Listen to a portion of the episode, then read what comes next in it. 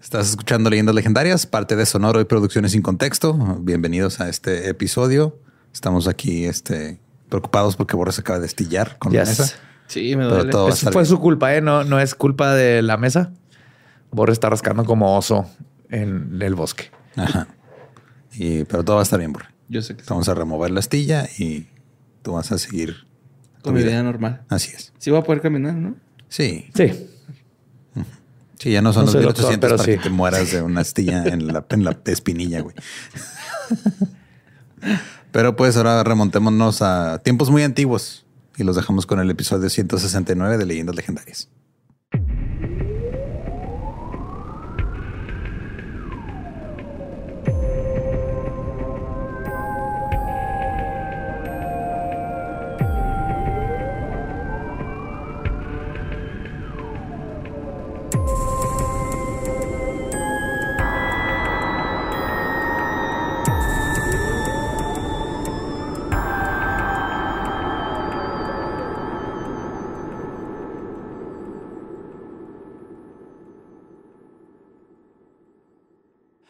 Bienvenidos a Leyendas Legendarias, el podcast en donde cada semana yo, José Antonio Badía, le contaré a Eduardo Espinosa y a Mario Capistrán casos de crimen real, fenómenos paranormales o eventos históricos tan peculiares, notorios y fantásticos que se ganaron el título de Leyendas Legendary. Estamos en otro miércoles macabroso y como siempre me acompaña a mi diestra Eduardo Espinosa. ¿Cómo estás? ¿Todo bien? Todo bien. Andas muy morado hoy, me gusta. Muy morado, sí. Llegué tarde, de hecho. Como cinco minutos. Y Estuvo bien bonito, güey. Sí. Y es real, ¿a poco no llegué tarde? Sí, Llegó sí, tarde y sí. de morado, Y güey. de sí. morado. Y a mí, y a mí siniestra, Mario López, Arturo, Armando, Andrade, López Capistrán. Güey, dos nombres de delincuente me puso, güey. Tres, pues. Tres, técnicamente. Mario. Capistán y cuáles otros dos? Armando y este Andrade. Ah, Mira. Pero todo bien. Sí, todo bien. Está bien, excelente. ¿Estamos ¿Ustedes, listos? Estoy, estoy Dubé, Héctor. súper contento de lo que vamos a aprender hoy. Muy, muy contento. Espero se lo pasen bien. Pues el guion de hoy tiene 28 años en proceso. Cuando entré a la escuela católica, mi primer proyecto de investigación para hacer una presentación fue una que preparé gracias a un libro que mi padre me dio. Mi ensayo y presentación me ganaron que mis padres tuvieran que ir con el director para abogar que no me expulsaran. Nunca es bueno hablar de pornografía y tus gustos No, en una clase de primaria, güey. Es como la religión, ¿no? Ujú. Antena en la casa. Sí, mo. La razón de No esto... involucres niños. Preferencia. La razón de esto fue porque hablé de lo que les voy a contar hoy. La historia de una de las más crueles, despiadadas, corruptas y temerosas instituciones que haya existido. Y los líderes que han sido parte de ella y que se ganaron estar en la sala de la infamia de los papas. Uh, ok. Uy. Entonces les voy a hablar de todos los, no todos porque son demasiados, pero el, el top de papas Malvados. que no, no, malvado es poco. Ok. Tú eres mi hermano del alma, realmente el amigo. Odio esa canción porque eh, eso ponen las en las campanas que están al lado de mi casa de la iglesia. Sí, también yo las escucho. Sí, y es toda la canción O sea, en, en, en la- campanas. en la iglesia que está cerca de donde yo vivo también ponen la misma. sí, es que hay otra y está. Creo que son, peor. son como este, franquicia, ¿no? Esa madre. Han de hacer una transmisión de radio, ¿no? Y No, güey, es que yo me acuerdo que, o sea, la iglesia que, vive- que está cerca donde yo vivo, este, cuando están construyendo la otra, güey, Ajá. Como que los sacerdotes de ahí se fueron para allá o algo así, como Un si rato. fuera franquicia, güey, una madre así. Creo que sí hacen eso. Y luego alguien les vendió bocinas porque ya quitaron, antes eran campanas, ahora son estas pinches bocinas. De las así que tienen luz y todo, güey. sí, sí, sí, sí. O sea, si yo a la- todos los domingos a las 8 de la mañana pusiera este metal, me la harían de pedo. güey. Hay multas para eso. Pues sí, pero es que Roberto Carlos es Roberto Carlos, güey. No mames, o sea. No, no, ya, ya todo el mundo tiene reloj y celular. No necesita las campanas para acordarse de si hay misa o no. De hecho, de la del que está por casa de Lolo ponían una como de helados, ¿no, güey? O sea, una canción como. Tarán, tarán, tan, tarán, tarán. No, ese era un camión de helados Este era un camión de helados. Sí, que pero. se estacionaba ahí a venderle a los niños. Ah, ok. Ay, acá el de la iglesia, ¿no? Sí, los atraen, güey. Oh, sí los atraen. y les dejan los, los ojitos de chicle, más.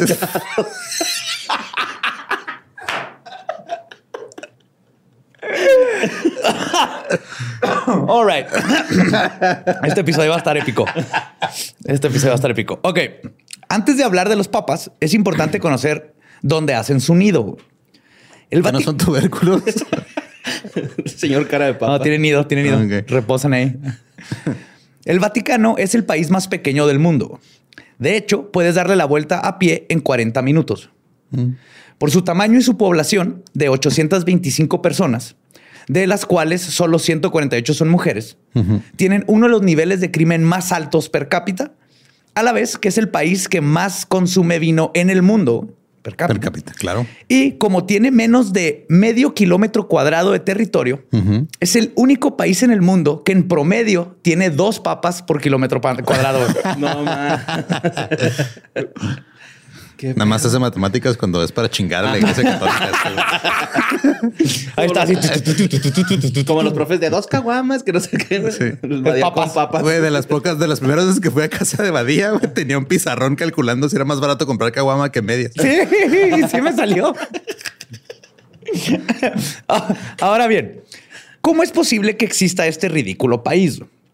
Y la respuesta corta es... Estamos hablando todo del Vaticano. Sí, en esta ocasión sí, güey. Ok. Y la respuesta corta es obviamente gracias a Mussolini. Pero ya llegaré a eso. Ok.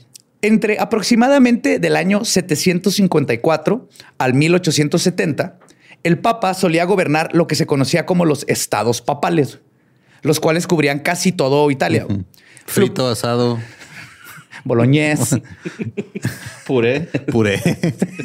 A la francesa. A la, francesa. de hecho, si estuvieron en Francia un rato. Fluctuaba de vez en cuando. Incluso llegaron a tener un estado papal en Francia. De hecho, hubo un esquisma ahí horrible donde habían tres papas al mismo tiempo, güey. Y, todos eran el papa y era un pedo. Y fue durante estos mil años que los papas construyeron la Basílica de San Pedro, la iglesia más grande del mundo, contenedor de cientos de miles de piezas de arte e historia, un archivo secreto de libros y escritos, la capilla Sixtina, la toalla con la que Jesús se sacó la, se secó la cara. Ahí está, güey. Se llama el mandilón de Edesa, Y es una toallita, güey, así enmarcada en oro, con una cara de, emoji, güey, que supone que es la cara de Jesús. Sí, el manto sagrado, ¿no? No, es este es otro, güey. Yo no ah, sabía que existía, güey. Y es el mandilión de Edesa, güey. Ok. Y por... está desmaquillando, ¿no? Haz cuentas, ahí está, güey. Y por supuesto, aquí es donde vive el excusado donde caga el papá, güey. Claro. Donde se periquió Julio César Chávez. Felicidades, señor. Qué es gran hazaña, güey. Sí. Y no ha sido el peor crimen que se ha cometido en ese lugar. No, ahorita vamos a ver, güey. Además de la capilla, también construyeron una muralla junto al Cerro del Vaticano, localizado en el Ager, este, Vaticano. O sea, era un área, el, área del Vaticano, ahí en Italia. Entonces ahí construyeron un, cerro, un muro Luego, el reino de Italia, ahora conformado, porque cuando que antes eran como provincias. varias provincias. Ahora conformado, decidió que le gustaba Roma para la capital. Así que conquistaron todos los estados papales, recuperaron sus territorios. Y esto hizo que el papa se escondiera detrás de sus paredes, donde al mismo tiempo que negaba la existencia de Italia, decía que Italia lo tenía prisionero. What? Esta cosa que no existe me tiene atrapado aquí. Ajá. Entonces decían, sal y es como las deudas, güey. Che dinero ni existe. Yo. Estos son numeritos ahí. Entonces al mundo les pedía ayuda, así que Italia me tiene prisionero. Y luego Italia decía, oye, este, somos un país, tienes que, decir que somos un país. No, no existen. Así estaba. Como, bueno, pues vete, no, estoy prisionero. Estoy prisionero. Sí, así. Entonces, no queriendo comenzar una guerra civil, Italia decidió no atacar y dejar al Papa en su jardincito y esperar a que se aburriera, se quedara sin comida o simplemente llegara a un acuerdo y saliera por sí solo. Esto no sucedió. Y después de cinco, perdón, cinco papas, Pío IX, Leo XIII, Pío X, Benedicto XV y Pío este, XI y 60 años, los papas seguían encerrados en su fortaleza. Y es aquí donde llegamos a Benito Mussolini, el entonces primer ministro de Italia. Aún después de 60 años, el Papa seguía hablando mal del gobierno y de su prisión autoimpuesta. Así que Benito tuvo una idea. Y como se imaginarán. Varias. Sí. De hecho, como se imaginarán, nada bueno puede salir. Nada bueno puede salir de las ideas de Mussolini. Decidió que para que el Papa dejara de chingar y al mismo tiempo ganarse un buen número de puntos políticos con los católicos, que tal vez sería buena idea llegar a un acuerdo. Y es así como se hizo el tratado o pacto de Letrán, que se firmó el 7 de junio de 1929, firmado entre el cardenal Pietro Gaspari, representando al Papa Pío XI, que a su vez representa al verdadero líder del Vaticano, una silla, pero ahorita llegamos a eso. Benito Mussolini, representando al rey Víctor Emanuel II de Italia, firmó también. En el tratado, básicamente se llegó al siguiente acuerdo. Número uno, Italia le cedía el Vaticano al Papa y le daba dinero como compensación por haberlo tenido autoexiliado. Ok. Y, perdón, que estuviste ahí tú por pendejo, por gusto, pero toma. Dos, el Papa aceptaba que Italia existía. Y sí, güey. A ver, cabrón, crees en un güey que está ahí arriba. ¿Por qué no crees en el terreno que está al lado de ti? ¿Qué estás comiendo, imbécil? Bellísimo. Es pasta italiana. El Papa aceptaba que Italia existía y prometía mantenerse neutral sobre cuestiones políticas y guerras. Ah, Cof, mira. cof, cof. Ese Mussolini. Digo, en caso que lo necesitara, ¿verdad? Claro, sí. Con esto se estableció. Entonces, en caso de guerra, la- los- el Papa no iba a decir ni pío. Adelante. Qué sabroso estuvo ese. Con esto se estableció la soberanía de la Santa Sede y además se formuló el mapa del Vaticano, que incluía el mapa de los edificios que estaban exentos de pagar impuestos. Entonces, gracias a Mussolini empezó toda esta pendejada de que De las que no iglesias pagan no pagan impuestos. impuestos. No, nomás no pagan impuestos, también estos edificios no puede entrar nadie que no sea el Vaticano. Están exentos de que entren a revisarlo el gobierno de Italia o así. Después de este acuerdo, el Senado italiano ratificó todo el 11 de febrero y el Vaticano se convirtió en un país con su propio gobierno, su propia policía y su propia cárcel. Que por lo general te meten en la cárcel ahí, pero luego te regresan a Italia a, a que- porque el- su cárcel es chiquita. Pero el funcionamiento de este país se torna un poco complicado de aquí en adelante. Verán, hay cuatro cosas que lo definen. La ciudad en sí, el Papa, el rey del Vaticano y, lo más importante, la silla, también conocida como la Santa Sede, literalmente una silla. Verán, el Papa es simplemente el obispo de Roma, que resulta que es el Papa. All right? Y todos los obispos tienen un trono, pero el trono del obispo de Roma es conocido como la Santa Sede. Ok. ¿sí? Donde pone las nalgas este, es el, el- Papa, ese la es Santa la Sede. Santa Sede. De hecho, el título completo de quien está sentado en la Santa Sede Ah, es larguísimo. sí. es Santo Padre Vicario de Cristo, Sumo Pontífice, sucesor del Pedro, Obispo de la Iglesia Católica, Patriarca Universal, Cabeza de la Iglesia, Siervo de los Siervos de Dios, Obispo de Roma, Primario de eh, Italia, Arzobispo y Metropolita de la provincia romana, Soberano del Estado de la Ciudad del Vaticano, Sucesor del Príncipe de los Apóstoles, Sumo Pontífice de la Iglesia Universal, Patriarca del Occidente. Madre de dragones.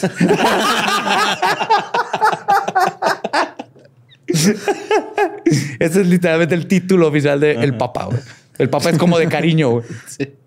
Si te da una tarjeta de presentación, viene por tomos, güey.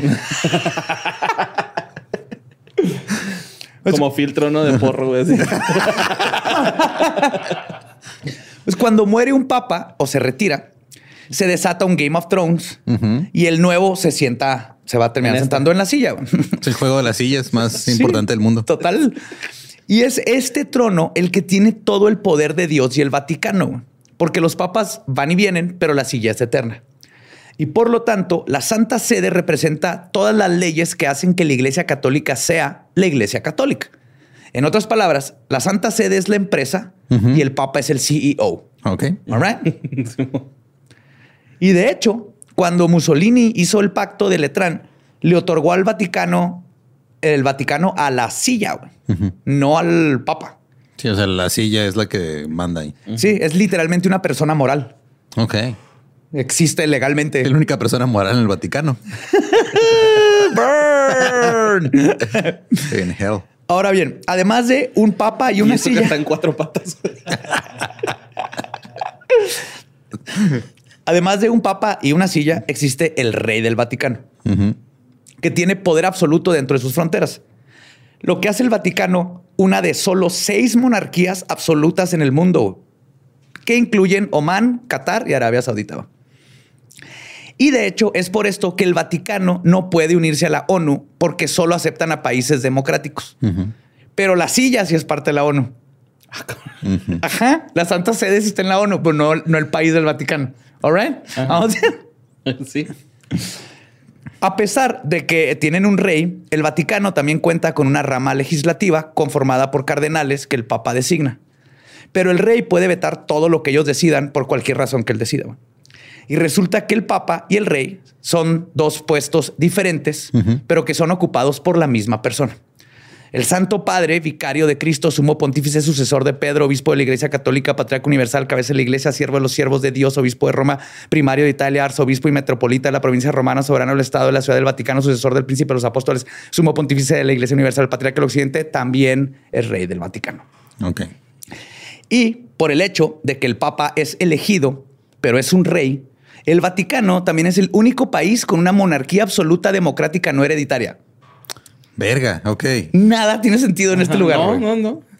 También es el único país que tiene su propio ejército compuesto por mercenarios suizos, cuyos uniformes son la prueba de cuando no contratas a un profesional para hacer su trabajo. Pero que no los suizos no se meten en nada tampoco. Pues eh, ah, los mercenarios sí. Obviamente ya ahorita no son mercenarios, es una rama especial, pero empezaron como mercenarios que contrataba el Papa Ok. para cuidarse de los italianos. ¿Y cómo es el uniforme? ¿No lo has visto? Tiene un chingo de hoyitos. Y le sacas ra- otras mangas, güey. le salen otras mangas, tiene un sacacorchos acá en la bolsa, güey. Es, parece de bufón, literalmente, güey. Es amarillo con azules. Se supone que son los colores de los Medici, pero haz de cuenta que es un bufón. O sea, tiene las sombreras así, los pantalones esos, este, Ajá, bombachos. bombachos, de- Ok. Y por mucho tiempo, o sea, se ha rumorado mucho tiempo que esos este, uniformes los diseñó Miguel Ángel, como cague a la iglesia. Ok. Pero no fue Miguel Ángel, fue el comandante Jules Repont en 1914. Pues digo que le, le encargaron el trabajo de hacer un uniforme a un güey del ejército y obviamente hizo una porquería. Ajá. Dan Como risa. el carro de Homero, güey, todo culero. Sí. Literalmente eso hicieron, ajá. La consecuencia de tener un rol dual de rey y líder religioso causa cosas curiosas en la población de la ciudad. Por ejemplo, normalmente tu nacionalidad está ligada a las coordenadas geográficas en donde escapaste del útero de tu madre. Nacer en el Vaticano no te hace ciudadano. Y no es por falta de mujeres, que no, no hay, ¿verdad? Pero, sino que la única forma de hacerte ciudadano es si el rey te nombra ciudadano. Pero el rey solo te va a dar la ciudadanía si trabajas para el papa, que también es el rey. Como el rey es todopoderoso, puede quitarte tu ciudadanía si, por ejemplo, renuncias a tu trabajo con el papa. Y por lo tanto, actualmente hay un promedio de unos nada más 500 vaticacenses, nada más. Casi todos son obispos. Vaticanenses. Ajá. Vati... Vaticadeños, ¿no? Vaticareños. Ok. Vaticanoides. No sé. Casi todos son obispos, guardias o secretarias. Si trabajas en la tiendita y vendes cosas para que te, te hagan ciudadano con tu pasaporte, tus placas para tu carro. Y luego, si renuncias o te dan otro, te, te lo quitan. ¿no? Te quitan tu pasaporte y regresas a ser de donde eras. Y en resumen, ¿eh? ¿Qué, güey? ¿Qué pedo, güey, con estos güeyes? Está bien padre porque el papa y el rey es el mismo, güey. Entonces, así de- y lo, los es que a tener que, que correr. Pero yo no hice nada. No importa, de- tienes que hablar con el rey. ¿Qué onda? Soy el rey, dame tu pasaporte. Pero Esa Y conversación también está el rara, güey. pequeño del tobillo. Pasaporte. Eh, sí, pasaporte chiquito. Y en resumen, esa es la absurdez que es la ciudad de Vaticano. Y es justamente dentro de esta absurda ciudad que muchos papas reyes han puesto sus nalgas en la Santa Sede. 266 para ser exactos. Aguaditos. incluyendo el actual. Su- Siempre están bien aguadas. Bueno, no siempre, vamos a ver. Y estar al comando de una empresa soberana que, tiene, que tenía el poder de quitar y poner monarquías y controlar a mil millones de seguidores hace que de esta silla algo altamente codiciado. Ergo, igual que con la silla embrujada presidencial de México, una cantidad enorme de personas no muy gratas pelearon e hicieron todo lo posible para comandar desde ella y mantenerse en el poder. Y así es como llegamos a una lista de los peores papas que han ocupado la Santa Sede. Los escándalos y barbaridades de los papas se dieron desde muy temprano, aunque no muy escandaloso si muestra el estado del mundo eclesiástico. Uno de los primeros papas, Sixto III, quien reinó del año 432 al 440, terminó siendo juzgado acusado de seducir a una monja. Después de que fueron presentadas todas las A la pruebas, Madre, güey. Ah, Exacto. después de que fueron presentadas todas las pruebas y le tocó tomar el estrado para su defensa. Sixto simplemente dijo, y cito, Lo el que esté sin pecado que le tire la primera piedra, güey. El que está libre de pecado. Se sentó, dijo que eso es todo su señoría y fue encontrado inocente. Wow. Digo, no sé si eso implica que todo el mundo sí fue de, ah, la verga, no, yo también. Ajá. De hecho, con la misma Se las aplicó, güey. Se las aplicó bien bonito. Pues unos siglos después, en el año 896, la Santa Sede fue ocupada por el Papa Esteban die- este, VI. Esteban. Esteban sexto. V. Esteban 5, güey. Esteban quinto. Ah, VI. ok. VI, ajá, V. 5I. 6. Sí. Quien se hizo famoso por posiblemente ser la persona más cabrona para no superar un resentimiento. Verán, la razón por la que Esteban eventualmente perdió su puesto fue por algo que se conoce como el concilio cadavérico o el sínodo del terror. A la verga. Suena increíblemente metal, pero es más mezquino que cualquier otra cosa. Esteban había sido elegido papa gracias al apoyo del rey de Italia, Lamberto de Spoleto, quien luego fue expulsado de Roma por el rey Arnulfo de Carantania. Right? Todo bien hasta ahí. Hasta ahí. Que era un- uno de sus predecesores, Formoso, que había sido papa en el 891, había coronado al rey Arnulfo. güey. Esto había molestado mucho a Esteban porque Esteban era de la familia Spoleto. Así que cuando se convirtió en papa, decidió poner en juicio al papa que le había quitado la corona a su familia y había bendecido a sus rivales. El único problema es que Formoso ya tenía nueve meses de muerto. Ah, entonces lo puso en juicio. Y digo problema para los mortales, güey, porque para un papa esto no es problema alguno. güey. Esteban ordenó que Formoso fuera exhumado. Luego, el cadáver en estado de putrefacción fue vestido en su ropa de papa. Lo sentaron en la Santa Sede. No, güey, le amarraron hilos, güey. Le comenzó el juicio. Un diácono, sí, es como este Weekend at Bernie's en el Ajá. Vaticano. Un diácono fue escogido para hablar en lugar del acusado, pero la fiscalía formuló un mejor caso y Formoso fue encontrado culpable de todos los cargos y condenado. Así que su cadáver fue despojado de sus santas ropas. Luego Esteban ordenó que le cortaran los tres dedos de la mano derecha con las que bendicen, es como hacen los tres dedillos. Y sus restos fueron arrastrados por la calle para finalmente ser arrojados al río Tíber. What the fuck? Yes. Y este es- era un viejito. Sí. Ya estaba Ah, muerto. qué asquillo, la neta, güey. Hubiera sido un viejito. Fíjate estar ahí en la, corte con el moviendo la quejada así. No, yo no estoy inocente. Después No de que todos se enteraron del sínodo del terror, Esteban fue despojado de su título, encarcelado y eventualmente ahorcado. Ok. Todo bien ahí. Luego, Sergio III, quien ocupó el puesto en el año 400 904 al 911, era conocido por los cardenales como, y cito, el esclavo de todos los vicios. Y era el papa bailador, güey. Él fue el que descubrió la lambada y luego logró clasificarla como la canción más peligrosa. Y ahí estuvo en los archivos del Vaticano güey, hasta el 80 y no sé qué, que salió otra vez. Él llegó al poder. La venden para tor- Es la que usan para vender tortillas, ¿no? la lambada. No, esa ya no se escucha. No. No, literalmente está prohibida. Sí, sí, sí. No googleen la lambada. Les va a caer un papa ahí. No les van a dar su visa de trabajo. Ay. Pues Sergio III llegó al poder después de asesinar al antipapa Christopher. Hay antipapas, güey. Ah, ok. Por ejemplo, cuando eran los tres papas, pues el que, el que no es el oficial, que el literalmente es el que no creen los otros que es el oficial, son los antipapas. Este Christopher, quien a su vez había tomado la sede ilegítima- eh, ilegítimamente. güey. Sí, entonces había un güey que se chingó al otro papa para ser papa y lo llegó este güey y mató a este güey para él hacerse papa y es la historia de los papas. Durante su papado comenzó un amorío con su amante adolescente de 30 años, menor que él, Marozia. Ella era la hija de su colaborador en adquirir el poder, el conde Teofilactus. Teofilactus. Teofilactus. Wow. Y con PH y todo, güey. Te va a decir Teo. Pasteurizado y todo. Dinosaurio religioso. ¿no? Teofilactus rex. y Tomás tiene tres dedos para bendecidos chiquitos. Ah, güey.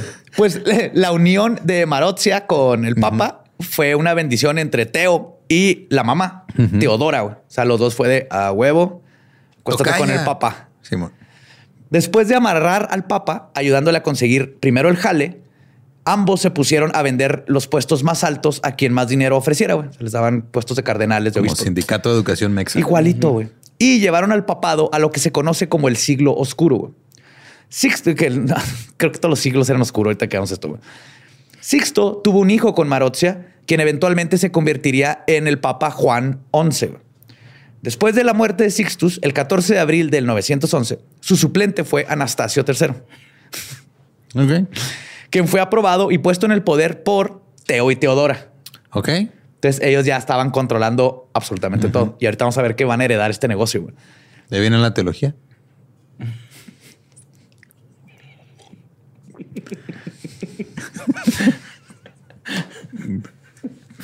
Oh. Bueno, nuestro siguiente candidato para la sala de infamia era un papa descrito como, y cito, huevo e huevón e infantil. Y cuyo periodo en el trono se conoce como la pornocracia papal. wow. The papal pornocracy. Ver la pornocracia. Y era ni más ni menos que el nieto de Marozia, güey. Ah, ok. Conocida. Todo en familia. Sí, conocida en este tiempo como la creadora de papas. O sea, ella puso a varios papas en el puesto. Primero sus papás pusieron papas y luego ella empezó a poner papas. Ella hizo que el clero prometiera que pondrían de papa a su hijo cuando muriera Agapito II. güey. Entonces, Agapito y quitaron a Anastasio. Agapito y pusieron a Anastasio. Eran bien compas, embonaban perfectos. a veces Agapito salía con poquita mierda. pero- Ay, güey. Sí, alguien salió embarrado ahí, güey, pero se, se llevaban bien. Entonces, eh, estaba esperando que se muriera Agapito II. Su- el, el hijo era Octavianus, que tenía 18 años.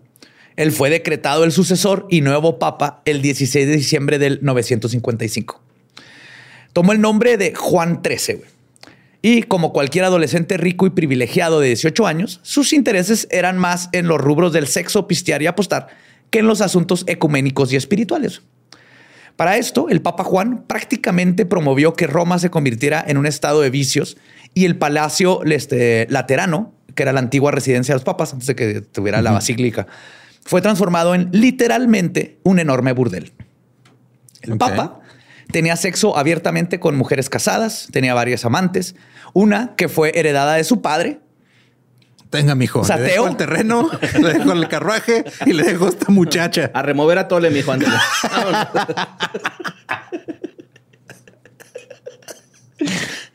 Me la de Teo. Este, y luego la embarazó. Otra la convirtió en alcaldesa de una de las ciudades papales, Mm, otra de sus amantes. No contento con esto, Ahí en Nayarit. no contento con esto, también secuestraba mujeres peregrinas que llevaban a Roma a visitar al Papa para luego usarlas como esclavas sexuales. Y su libertinaje no termina ahí. También tenía sexo con sus dos hermanas. ok. Esta joya de la corona del catolicismo Vato bien cachondote, ¿no? Súper. Ahí, ahí va Don Filencio. Véngase, cabrón. Ah, usted también. Venga para acá. Venga, cabrón. Le bendigo el coño. Venga.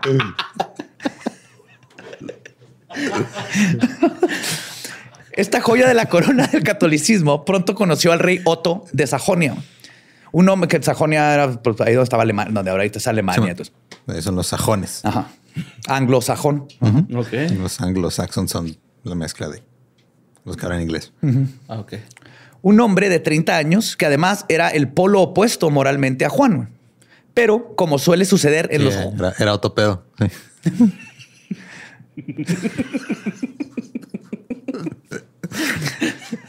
Wow. Voy a llegar tarde más seguido.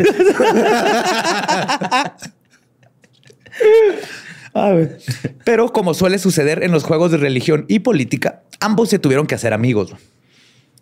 Verán, Juan estaba preocupado porque el rey Berengario de Ibrea se llamaba. Berengario. Berengario, güey.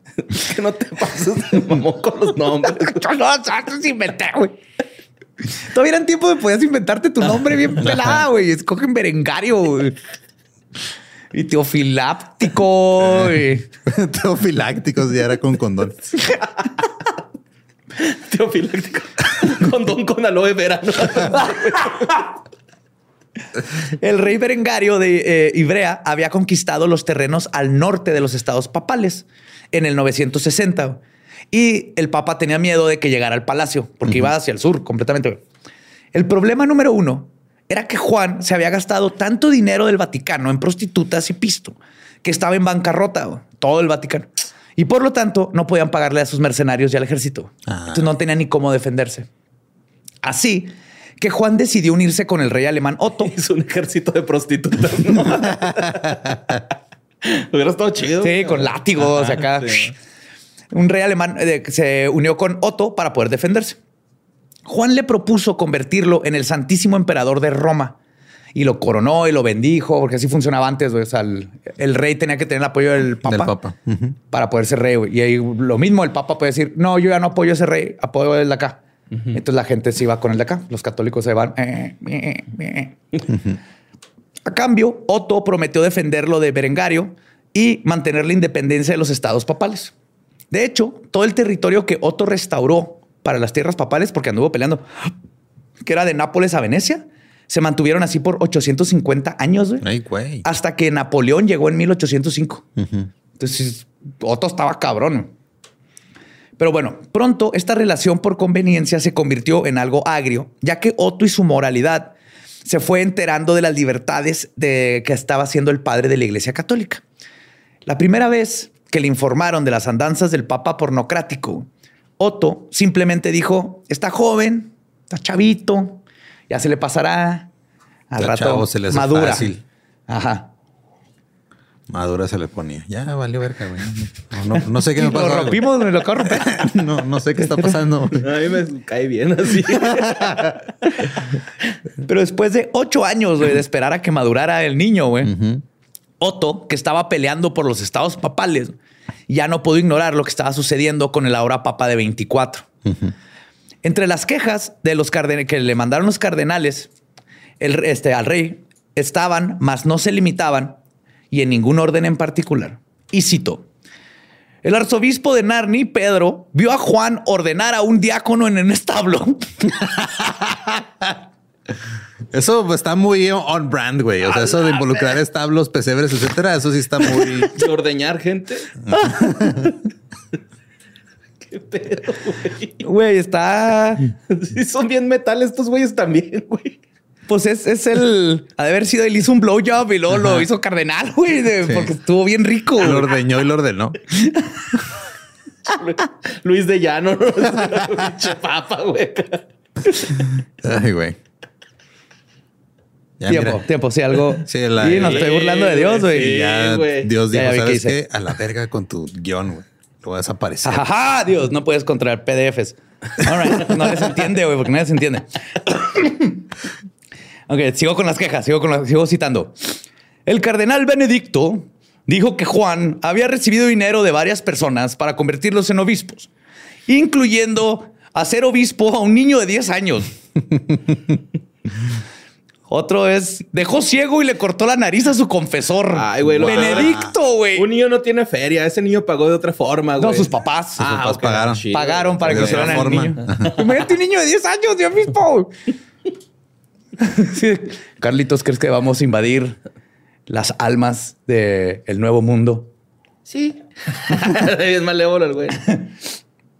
Entonces le cortó la nariz y dejó ciego a su confesor. Benedicto, que no se acuerdan, pero Benedicto es el que lo acusó de estar dándole dinero y hacer un... Y luego también asesinó al cardenal Juan después de castrarlo. Quemó varias casas en Roma mientras cabalgaba por la ciudad ebrio y vestido con armadura. Ok. Hace brindis al demonio y cuando apuesta pide, pide la asistencia de dioses paganos como Júpiter y Venus en lugar de al dios cristiano. Este güey es Ezra Miller en Hawái. Sí. Me ve así, Diosito, qué chingados. Venus, dame un 12, dame un 12, Venus. Al leer todo esto, güey, Otto ya no pudo ignorar la papita porno güey, y le mandó una carta pidiéndole una junta en Roma. güey. Estaría bien, pero es que va quemando los cantones con su armadura y de repente se ve vómito así. Saliendo. Sí, güey. Goteando. Solo nomás. goteando, sí, güey. Eh, tú, límpiame este desmadre y te hago obispo. Vamos a ese granjero primero. Wink, wink. ¿Quiere ser cardenal hoy? Siento bien aventando así papados. Hace, le dijo que se vieran en Roma, pero Juan sabía que Otto lo iba a tratar de suplantar ahí, güey, por otro papa. Entonces le mandó una carta a Otto que decía, y escuché que quieres hacer otro papa. Si haces eso, entonces te excomulgo en el nombre de Dios Todopoderoso y no tienes poder de ordenar a nadie o celebrar misa. No, qué miedo. ¿Eh? ¿Y sí? No, pues no. Los obispos criticaron la carta de Juan. así es como recibieron esta carta. Güey. Los obispos criticaron la carta de Juan por su gramática. Mm, mira. Diciendo, y cito, siempre creímos que dos negativos hacen un positivo. Porque dijo, you have no power to ordain no one. Ajá, no tienes poder para ordenar a nadie. A nadie. Ajá. Cuando Juan no se presentó en Roma. Esto parece que lo escribió un satanista cualquiera. este, Juan obviamente dijo, te excomulgo y luego se peló, güey. Entonces no se presentó en Roma. Entonces mandaron otra carta exigiendo de nuevo que fuera. Pero Juan estaba muy ocupado cazando. Ah, porque también cazaba en público, lo cual supone que es un no, no, no, no, pero le vale madre. Así que no llegó. Y ahora el apóstata Juan fue excomulgado por el sínodo y lo declararon el primero de diciembre de 1963 como tal. En 963. De 963, perdón, no mil. Y es donde quedó a un nuevo papa, que lo puso obviamente Otto, que era Leo VIII. Y el lujurioso apóstata Juan huyó por un tiempo. Pero la gente de Roma no quería a Leo. Era un papa puesto ahí por un rey alemán. Y eventualmente Otto tuvo que regresar a su guerra contra Berengario y cuando esto sucedió. Es que se pasaba de Berengario. De Berengario. Iba a valer Berengario. y cuando esto sucedió, Juan regresó a recuperar su santísimo puesto, güey, como líder espiritual de los católicos. Entonces, Otto dejó Roma en enero del 964 y Juan regresó casi inmediatamente, güey, con un pequeño ejército de mercenarios. Su venganza fue. mercenarios. Mercenarios de la Merced. Ah, claro. son narios de la Merced. Su venganza fue terrorífica y severa. Los obispos fueron arrestados. Los que no fueron asesinados les cortaron las manos y les arrancaban los dedos. Para no bendecir. Ajá. Y a otros les arrancaron la lengua. Algunos les cortaron la nariz con un serrucho. Wow. Sí, el, padre de el representante de Dios en la tierra. Después de esto, formó, formó su propio sínodo, Que me da tanta risa eso, güey. que... Con mujerzuelas y juegos de azar. este es otro, ese va a ser otro ah, papa. El papa Vender. Vender Rodríguez. Tercero. me da mucho risa esa que los papas así de que te excomulgo y los, los obispos. No, no, no. Yo te excomulgo a ti. No, cerrado. No puedes excomulgar. Doble excomulgarte. Pásalo si no ¿no? Así, Tengo candadito. Está bien ridículo. Como este Crowley estaba en sus guerras de magos que cambió las chapas para que no pudieran entrar a la, oficina. Y entonces todos votaron unánimemente que el Papa Leo estaba excomulgado. Así que tuvo que huir con Otto para protección. Pero el regreso de Juan como el supremo pontífice no duraría mucho. El 14 de mayo, unos tres meses después de retomar el poder, el Papa del Pecado falleció. Unas fuentes dicen que falleció de un derrame cerebral por sobreesfuerzo mientras tenía sexo con una o varias de sus prostitutas. Se le derramó la cabeza equivocada. se vino por la otra. Como camaleón. Sangre por los ojillos. Las otras fuentes, y es lo más probable, es que murió cuando fue abatido a golpes y lanzado por una ventana, güey, por el esposo de una de sus amantes que los agarró infraganti teniendo sexo en su casa. Ah, no mames. Ah, Hay un dibujo y todo, güey, que hizo un artista de la época. Lo defenestraron. Lo defenestró. Ajá. El, un señor. Pobre cabrón, güey. Pero cualquiera que haya Pobre cabrón, el hijo de la verga. Sí, medio palo, güey. pues, cualquiera que haya sido su caso de muerte el papa del es pecado. graciosa cualquiera de las Sí, totalmente, para empezar. Y más que nada es que el papa del pecado murió siendo lo que amaba, fornicando. Cuando el rey Otto se enteró del fallecimiento, solo replicó, y cito, tomaría más de un día listar todos los crímenes de Juan. Wow. No mames. Y después de esta debacle, Uno creería que la iglesia habría aprendido su lección cuando se trata de darle el poder de Dios a adolescentes, pero no. En el año 1044 fue elegido como papa el joven oh, fuck, Teofilactus. Otro Teofilactus. Otro Teofilactus. ¿Por ¿Quién qué es? tan común ese nombre, güey? ¿Qué pedo? I don't know. Quien es mejor conocido como el Papa Benedicto IX. Benedicto X, lo voy a decir. X. Quien tenía 12 exceso, güey. años. 12 años. 12 años cuando se convirtió en el Supremo Pontífice. No mames, güey. De hecho, hay dos versiones. güey. Una es, y la más reconocida es que tenía 12. Ujú. Si es que es su mamá, la que creemos que es la mamá. Ok. La otra opción es que era hijo bastardo de una de las amantes del papá. O sea, sabemos que el papá sí es su papá. Simón. Y eso lo, lo pondría más como a los 19, 20 años. Ah, Ok. cabrón. Entonces, no o- es un- chavo del 8. un bastardo de 20. No hay actos de, actos de nacimiento ni nada de. Bastardo de 20 o este niño de 12, pero tiene más sentido que tenga el niño de 12. güey. Aunque no se veía tan rústico el güey. Sí, por lo que describen y por este, el cómo llegó al poder y todo, tiene más sentido de quién era su mamá. Pues además de tener el récord como el papa más joven en la historia, también tiene el récord por ser el único papa que fue papa en tres ocasiones diferentes. Mm. La primera vez que claudicó el trono bendito fue el mismo año que le hicieron papa. güey. Lo cambió por unos tazos. Casi, güey. Le vendió el puesto a otro papa, Silvestre III, güey, por una cantidad ridícula de dinero y se fue de fiesta. Mm. Pero después de solo 56 días, se arrepintió o se gastó todo su dinero y regresó para destronar a Silvestre. Después de un mes, claudicó del trono de nuevo. Esta vez renunció a ser el representante de Dios ante los siervos católicos porque se fue a una boda. Su boda con su prima. Ok. Ok. ¿Ok? Todo bien. Así que le vendió el puesto a su padrino, el Papa Gregorio VI.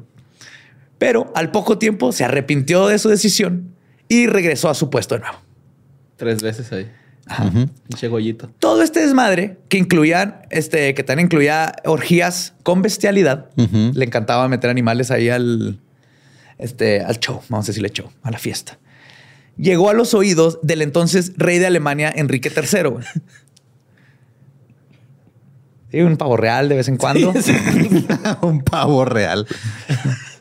Este, el, el rey de Alemania, Enrique III, dijo a la verga con todos y arregló todo el desmadre corriendo a Benedicto Silvestre y Gregorio porque seguían, o sea, ¿Y quién le dijo a las orgías? ¿Un pajarito?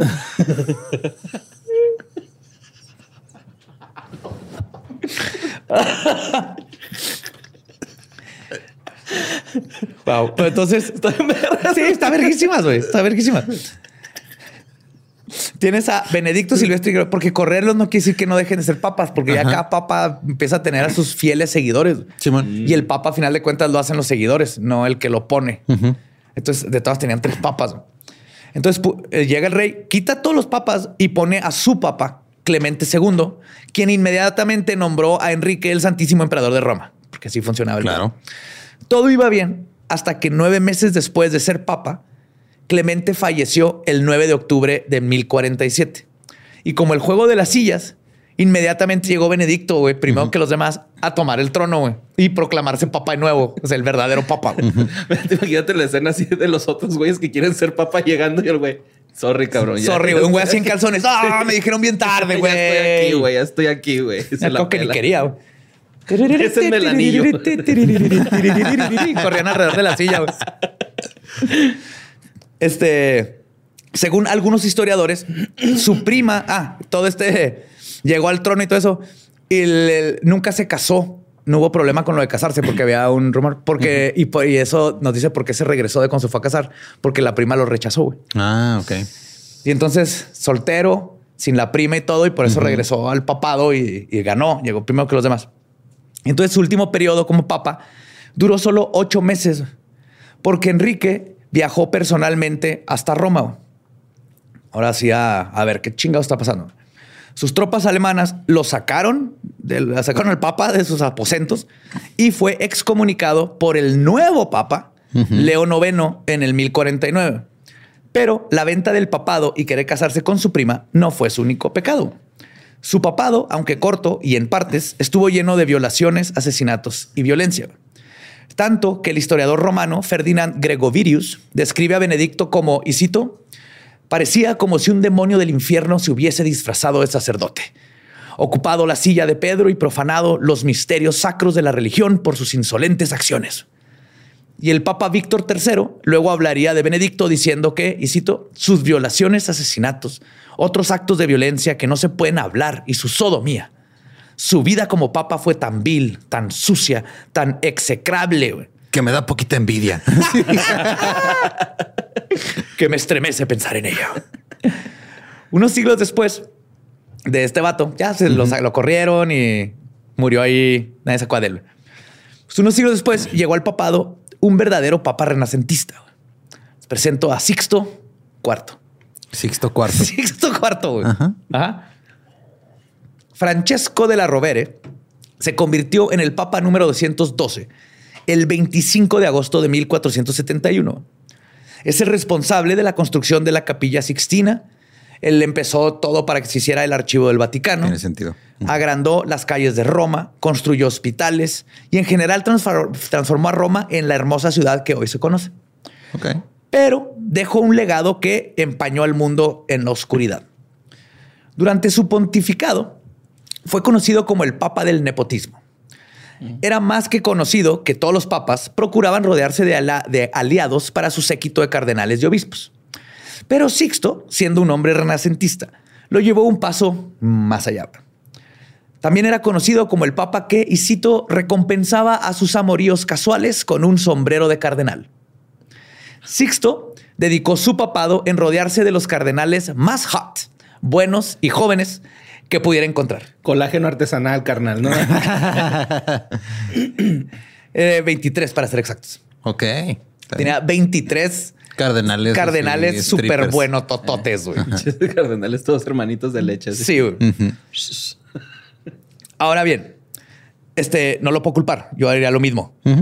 Y hubiera hecho lo mismo si fuera papa. Pero hubo un amorío que pasó a la historia. Sixto comenzó una relación amorosa con Pietro Riario, el hijo de su hermana Bianca de la Rovere. Con su sobrino. O sea, su sobrino.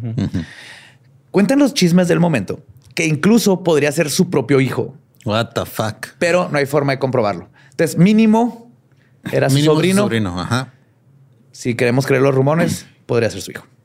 Pietro tenía literalmente al papa como su sugar daddy o su sugar papa. Su sugar papa. Yes. Sixto abiertamente tomó a su sobrino como su amante y lo chipleaba con grandes cantidades de dinero y tierras. Además, Pietro fue convertido por su papa daddy en arzobispo, luego cardenal y eventualmente fue promovido a ser el arzobispo de Florencia y ministro de Relaciones Exteriores. Tenía su propio palacio en Roma, cerca de la iglesia de Santi Apostoli, donde en 1943, 1800, 1400, sí, 93. Ajá. transformó el frente de su palacio, que era una plaza, en una mansión temporal con madera, todo. Hizo una mansión para recibir al rey de Nápoles. Ahí hizo un banquete con 40 piatti que incluían venado, pavo real, garza y un oso asado. Oso asado. Oso asado, güey. No, no, no, nos quedamos pendejos los Sí, del norte. sí, oso sí, asado. Sí, güey, qué pedo. Y además el pan estaba chapeado en oro. O sea, con, con ¿cómo se llama? Sí, sí. Hoja de oro. Hoja de oro. Todos los panes estaban. poco? Sí. Clavándotelo, ¿no? Hacía una servilletita de la bolsa, güey. Cuando pides un bolillo en Puyol, te lo No, dan así, pues, güey. No te los comes un chingo y nomás los sacas de la caca, güey. Así no te ves tan, tan feo, güey. Pones a minar tu propio No, pues, excremento. Pues Pietro murió en 1471 a sus 28 años mientras dormía en su casa. Se sospecha que pudo haber sido envenenamiento, pero lo más probable es que haya muerto de indigestión. Wow. Y digo, con esos pinches asados, Empachado, ¿no? Empachadito. nunca te vas a dormir después de comer oso asado con, Eh, Con pan leche. chapeado y leche. Con leche de tío. Ah, güey. Cuando murió, sus gastos habían sido tan extravagantes que había quebrado al Vaticano. La iglesia tenía tantas deudas que Sixto tuvo que subir impuestos y vender puestos al mejor postor. Ay. Yeah. Tenemos muchas deudas, que las pague el pueblo. Exactamente. Y lo peor es que el Vaticano no, Ya me acostumbré a un estilo de vida. Tienen o- que obviamente pagarlo. no puede cobrar impuestos como el gobierno. Merezco abundancia. Obviamente él cobra impuestos sobre la espiritualidad. Claro. Pero de todas maneras esto no ayudó, güey, porque Pietro no era el único que había vaciado las arcas del Vaticano. Sixto era bisexual y tuvo seis hijos ilegítimos, todos mantenidos en lujos que provenían de la iglesia. Entonces, para remediar esto, Sixto comenzó a cobrar impuestos a las prostitutas. También cobraba multas a los cardenales que fueran descubiertos con amantes. Nomás si te descubrieron. Claro. Mientras que, de hecho, estaba mejor. Lo que quería es que siguieran con los amantes, pero que le pagaran un impuesto. Sí, man. También cobraba multas, este, perdón, eh, mientras él seguía acostándose con sus hombres hot y dándoles puestos. Al final fueron 34 cardenales los que nombró. Que nomás el papa puede nombrar cardenales. güey. Ya tenía como seis queer eyes, güey. Por eso está tan bonito el pinche Vaticano. Sí. Él obviamente no pagó ni un quinto de estas multas. Pero la vida sexual de Sixto terminó por ser completamente ignorada por todo lo que hizo después. Verán, el verdadero mal que hizo este papa resonó por todo el mundo y por siglos después de su muerte. El primero fue que en 1481 promulgó la bula papal. La- las bulas son este como un una hojita donde el papa dice esto es nuevo de la iglesia, esto es lo nuevo que se va a hacer, Ajá. una nueva ley. Simón. El newsletter de la Bula, iglesia. bula, bula. Sí, el newsletter. Eh, La bula papal a Eterni Regis, donde confirmó las bulas papales del papa, del papa Nicolás V, que en sí estas bulas daban permiso y perdón divino a Portugal para adquirir esclavos en África para ser vendidos. Ah, mira. Qué conveniente. Sí. Y obviamente esto es horrible, güey. Pero lo verdaderamente maquiavélicamente malvado que hizo Sixto, o sea, lo que le agregó a lo de la bula de Nicolás, es que agregó la cláusula que solo se podía esclavizar a los no católicos. Mm. En otras palabras, tu única forma de tal vez salvarte, ser secuestrado y Sí, trasladado a otro continente para que te vendieran y trabajar hasta tu muerte, en las peores condiciones de vida que se pueden imaginar, era si eras forzosamente convertido al catolicismo. No mames. Y no contento con esto, con ser, perdón, uno de los responsables de ayudar a la proliferación de la esclavitud y la conversión forzada, fue Sixto quien eventualmente promulgó otra bula que cambiaría el mundo. En 1478 firmó el Exigit Sincerae Devonio- Devotionis Affectus y con eso quedó fundada la Inquisición española. Yep. Después muy de creativa, muy creativa esa. Súper creativa, güey. Qué bonito el nombre, ¿verdad? Se oye bonito Sí, hasta que ajá. te enteras qué es. ¿Qué es? Ajá, sí, pero súper. Nadie se le espera. Pues. Uh, On a fire, güey. On fire. La peor, ¿no? La pera, güey. Ay, güey. Pues después de Sixto, se le dejó ya todo puesto para la Inquisición y la esclavitud y todo. Se murió de viejito. Después de Sixto, siguió el Papa con el nombre más irónico de todos: Inocente Octavo. Oh. o Inocente V. Su periodo, que duró del 1484 al 92, es conocido como la época dorada de los bastardos. Inocente mantenía a ocho hijos ilegítimos e ignoró a muchísimos más. Entre estar teniendo sexo con todo lo que se encontraba, encontró el tiempo para echar a andar la Inquisición. Claro. O sea, le había, el- hicieron la bula y él dijo, ah, mira, me toca, vamos a, vamos a aprender este artefacto. Pero ese es el, es el mayor truco legal, güey. Si tú te llamas inocente, no te pueden encarcelar por más que hagas cosas. Ajá. Automáticamente te declaras inocente. soy inocente. Literalmente soy inocente. Encuentro a inocente culpable y pinche paradoja. Es como güey. dividir en- por cero. Ajá, sí. güey. Además, en 1484 le dio permiso a Dominico, al Dominico, perdón, Henrik Kramer, de que investigara y castigara los casos de brujas y brujos que estaban sucediendo en Alemania. Parece que habían muchos. Un chingo de brujos. Este Kramer es el Kramer que escribió el Maleus Maleficarum tres años después, que fue la base para la tortura y ejecución de cientos de personas acusadas de ser brujas. El mismo año que Kramer publicó su maldito libro, Inocente, confirmó a Tomás de Torquemada Ah, no mames. como el gran inquisidor de España, güey, A la verga. para cazar brujas ahí, güey. Ajá. Sí, Torquemada es un asco, güey. peor inquisidor de, de la historia. güey. Luego, aprovechando la bula de su antecesor, se dedicaba a intercambiar comida por esclavos, que luego forzaban a convertirse al catolicismo güey, y eran dados como regalo a sus cardenales favoritos. O sea, el esclavismo no está. Mira, te doy comida, dame unos para que cuiden aquí el palacio y aparte los voy a hacer católicos. Les estoy haciendo bien. De hecho, de aquí viene, de este papa, viene el moro Ah. para hablar de los moros como los árabes y lo- a diferencia de los negros de África. Que eran aparte. Porque ellos cuando les traían esclavos de, de Arabia, eran esclavos moros y valían menos, y- pero era lo mismo. Pero, entonces, o sea, digo, si por sí regalar mascotas está mal. Ajá. Sí, esclavos, güey. Luego crecen y no. No hay espacios, güey. Pues para julio de 1492, Inocente se enfermó. Estaba tan débil que fue descrito como, y cito, se había convertido en una masa inerte, incapaz de asimilar nutrientes. Qué bonita descripción. Sí, güey, qué pedo, güey. Digo, están describiendo una cruda mía, güey. Eso es- Yo después de una pedototota, güey, estoy una más inerte. Eh, clamato, no puedo. Bueno, no podía eh, este, asimilar nutrientes, con la excepción de uno. Tenía una jovencita Ay. nodriza, güey, la cual tenía el asqueroso trabajo de darle lechita directo de sus pechos al viejito pervertido. güey. A la verga, güey. Sí, güey, estaba muriendo. y, "Eh, Carla. ¡Calostro! Il calostri, per favore. Después de varios días murió, pero durante su convalecencia había dejado en su lugar a tres cardenales. Uno de ellos era Giovanni di Lorenzo de Medici, Oh. quien eventualmente se convertiría en el Papa Leo X. Es el nombre más X-Men de todos los papas. Leo 10. Sí, Leo y de hecho, X. Leo X inmediatamente se rodeó, o sea, cuando se convirtió en papa, que no le siguió. Pero Oye, vámonos pero- con Leo. Entonces hubo un Leo 9 porque ya había un Leo 8. O se lo brincan. a veces se lo brincan, no, no es a fuerzas. Y de hecho, te fijas, ahorita está- se hizo tradición después agarrar el nombre de un papa de antes, pero no era común. Muchos eran su nombre, por eso hay Esteban y este, agárrame los huevos, quinto.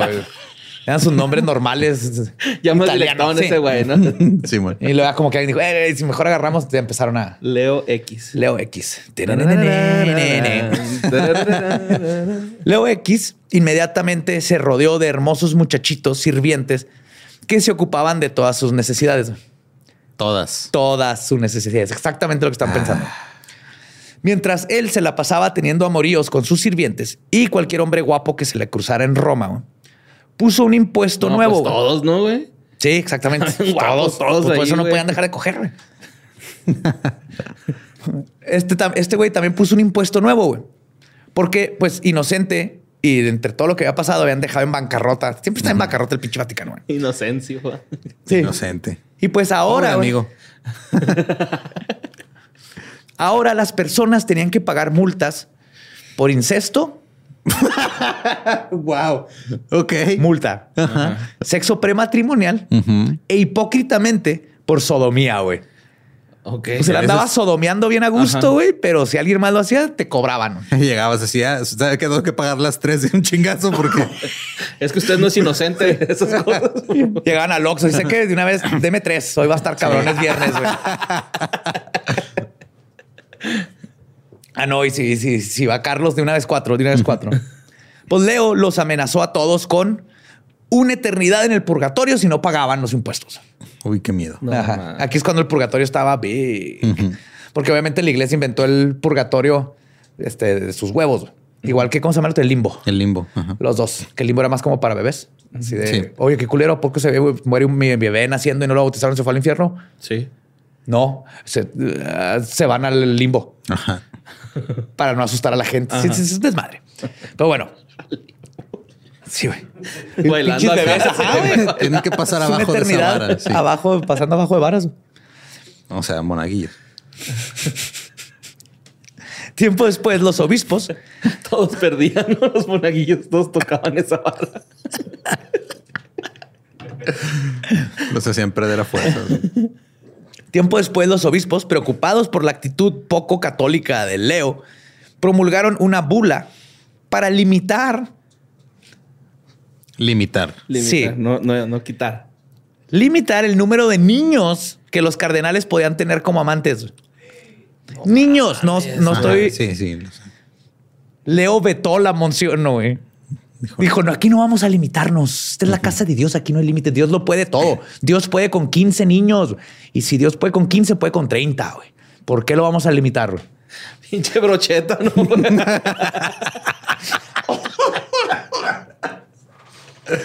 Como pollo rostizado, güey. No mames. Pues fue justo en este tiempo, güey, y este es madre de Leo, que Martín Lutero, viendo el desmadre que estaban haciendo en la iglesia, se inspiró para condenar la venta de indulgencias, porque también te vendían indulgencias para podías matar a alguien mientras pagaras, no te vas al infierno. Podrías este, cometer cualquier crimen. Nomás era más caro, depende del crimen. Sí, lo llegabas al infierno así. Ah, no mames, no me traje el ticket, ¡Qué güey. pendejo, güey! Ya la había pagado, güey, neta, ya la había pagado. Ah, mi hija lo rayó con crayola, güey. Ok, entonces Martín Lutero Por ticket ex- extraviado otros 300. Boleto Nos hacemos extraviado. responsables de eso. se inspiró para condenar la venta de indulgencias para el perdón de los pecados y eventualmente creó un cisma creando la reforma protestante que trajo a la luz la gran corrupción dentro de la iglesia mundialmente. Obviamente en Roma todo el mundo sabía el desmadre que había, güey. O sea, vas a- acabas de ver un papa meando, meado en armadura quemando casas y luego ahora tienes un güey así con una fila de niños de kinder, güey, y se los lleva al Vaticano. Ay, güey, qué culero eso, ¿no? Sí. a los niñitos entrar, güey. Horrible. Y salir como hombre. Hombres de Dios. Ajá, hombres de como Dios. hombres de Dios, como hombres de Dios. Pero antes de Leo, existió un papa que lo va a hacer ver como un santo. güey. Dos meses antes de que Cristóbal Colón descargara América, el papa Alejandro VI tomó el poder el 11 de agosto de 1492, después del otro papa. ¿se murió? Alejandro es mejor conocido como Rodrigo Borgia Ah, sí. hijo de una de las peores mafias españolas que hayan existido en la historia. güey. Llegó al papado con amenazas y sobornos, como cualquier mafioso, güey, y fue el responsable justamente de proclamar la bula que permitió y dio permiso a Colón de que asesinara y robara todo lo que quisiera en las Américas en nombre de Dios. ¿Sí? Y le daba el derecho divino de conquistar el nuevo mundo. Un papa lo declaró y fue... ¿Cuál papa? Era un mafioso. Alejandro tenía un apetito sexual que competía con el de los peores papas que les he mencionado. Además de tener sexo con todo lo que se moviera, tenía abiertamente una amante, su amante favorita, Vanozza de Catanei, Catanei, con la que tuvo cuatro de sus ocho hijos. Estos cuatro, los más importantes, fueron, eran Chéchare, Lucrecia, Giofre y Juan. Juan único- creo que ya... El único con un nombre normal. Sí, César, Lucrecia, César. Joffre, Juan. César fue convertido en cardenal y tuvo 11 hijos ilegítimos. Y Lucrecia utilizaba su sexualidad para divertirse y sobornar aliados de su papá. Entonces los seducía, los metía en pedos y todo. Una familia, güey. De hecho, los Borgia eran una familia cercana, súper cercana, güey. Compartían todo, incluyendo las orgías. Claro. Una de estas, una de estas orgías, Pues estaba en su nombre, bueno, en su apellido. Borgia. Borgia. Sí. Esta ocurrió en 1501. Nomás yo que se den cuenta que sus orgías era el 1500 y todavía sabemos de ellas. güey. Sí. Nomás para que se den una idea de lo épico. güey. Ajá. ¿Cuál pinche Kanye West, güey? Sí. Orgía de los Borgia. Esta orgía es conocida como, y cito, el enfrentamiento de las putas. Ajá, o la justa de las putas. También el banquete de las castañas. La verga. Ok. la. Sí, ¿Dónde firmo? Así. Trae tu toalla, ¿no? Sí, Trae tu propia toalla. Sí, porque prestas todo menos la toalla. Ajá, sí. Pues esta orgía o este banquete o este enfrentamiento, la justa se llevó a cabo en el strip club conocido como el Palacio Apostólico Vaticano, en donde el Papa, junto con su hija hijo y, y cito, 50 prostitutas honestas conocidas como cortesanas.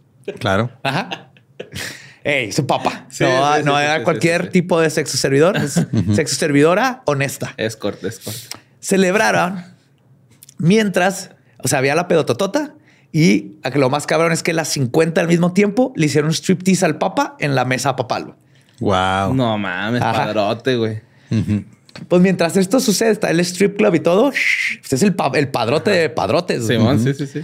Mientras esto sucedía, Césare y Lucrecia aventaban castañuelas al suelo, como necesitas, y forzaban a las mujeres a arrastrarse por el suelo y comérselas mientras hacían sonidos de cerdo. güey. Ah, cabrón.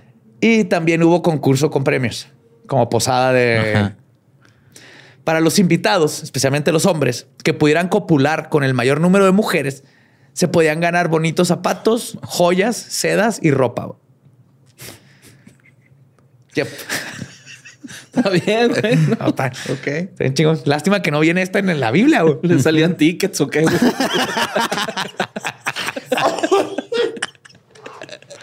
¿A cuánto es ese cáliz? 300 tickets. No, a ver, espérame. No, me alcanza un anillo de araña. ¿Qué me alcanza con 12 tickets? Ese niño.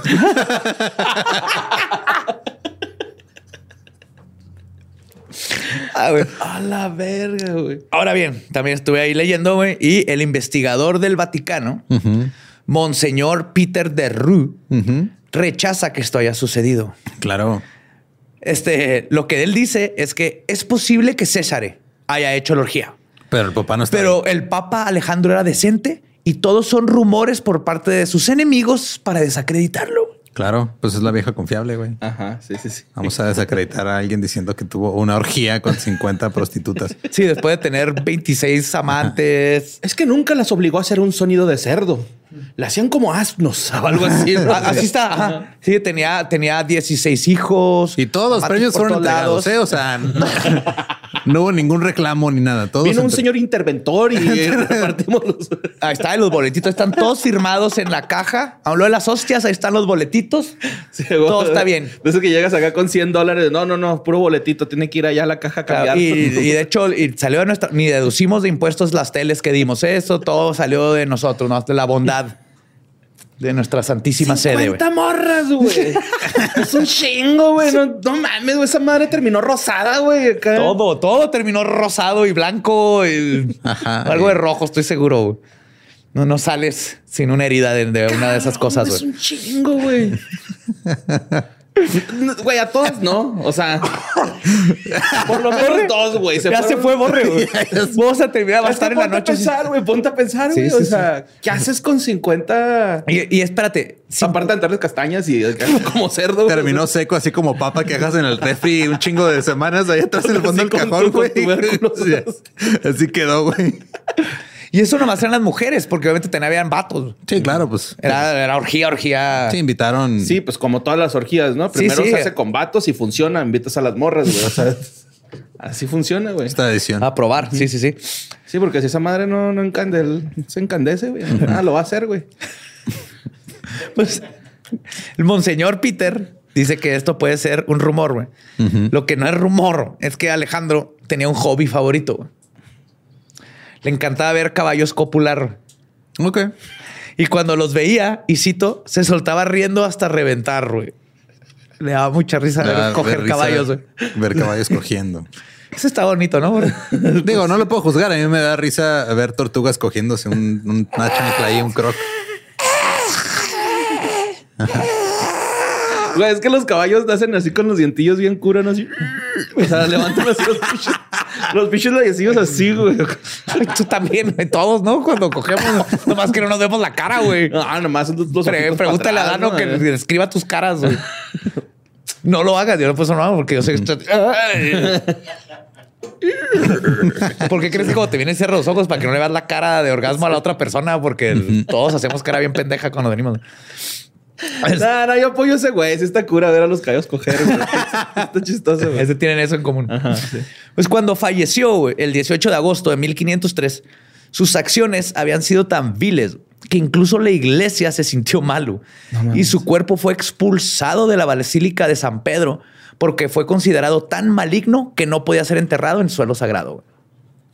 Ese es Borgia, güey. Gracias a España.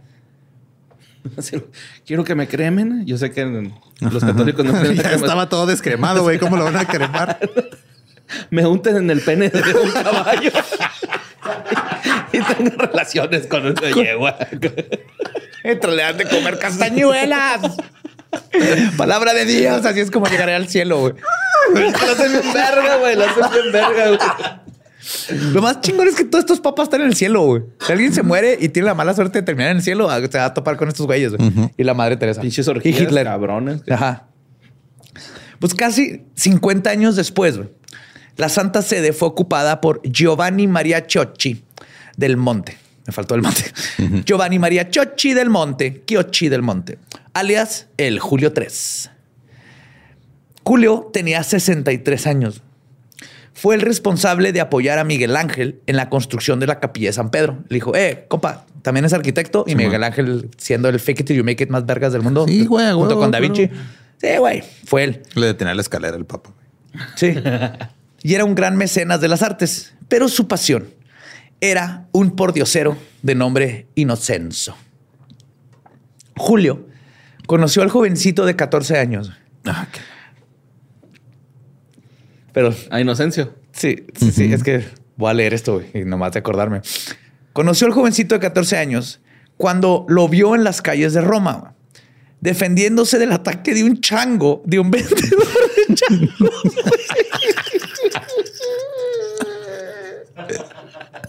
Un vendedor de changos se le soltó su chango. Está agarrando putazos con el concepto, güey. Y luego llegó el papa. O sea, esto es un chiste, güey. Siempre es un chiste. Ay, güey.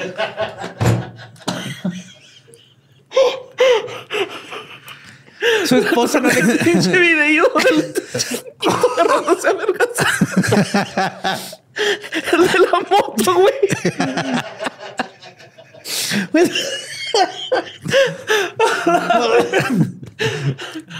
A este vendedor de changos no le creyeron nada a sus compas en la noche. no, güey. Es que no mames, estaba, güey, estaba vendiendo un chango. Ya ves, pinche el Jorge, güey. Ya ves que es bien curioso, güey. Vio un pordiosero. Y pues a ver qué pedo, güey. En eso llega el papa, mamón. No es cierto, güey. No sos mentiroso, güey. No mientas por convivir.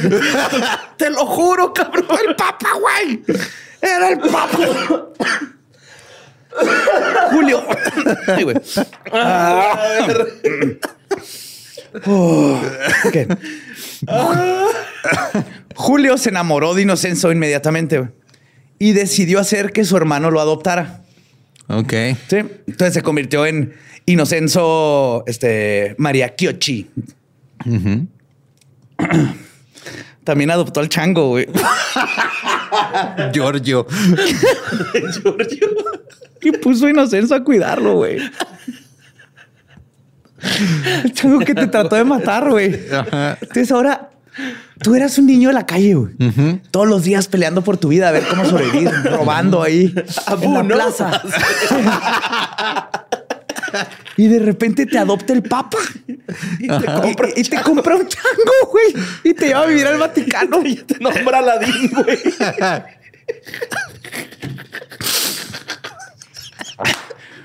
Oh, güey. Vete la verga. Oh my God. De hecho, esta relación. Después chingarte el chango, güey. No te lo descalabra. Ok. Pues esta relación inspiró un famoso poema que se llama En aprecio a la sodomía. Gran nombre. Sí. Y eventualmente, este, toda esta relación llevó al joven analfabeto a convertirse en el jefe, diplomata y agente político del Papa, güey. Donde su trabajo era descrito por los obispos y cardenales como, y cito, totalmente incompetente. Lo metió a la escuela un rato, pero no aprendió absolutamente nada. güey. Dicen que, si mucho tenía algo de carisma, güey. Ok. Inocenso. Bueno, sabía pelear contra pinche changos. Eso sí, sabemos que sobreviviría en Planet of the Apes. Pero Julio lo amaba, güey. Al chango. No, el- Al papá. No, Julio era el papá. Ah, que la verga. Julio Inocencio es al el, niño. Inocencio, no, inocencio. Ajá, Julio, ter- Julio 3. Julio lo amaba, güey. Le encantaba presumirle a embajadores de otros países sobre lo bueno que Mira era. lo su- que me encontré en la calle. No me lo vas a creer, güey. Samuel Iba García, caminando.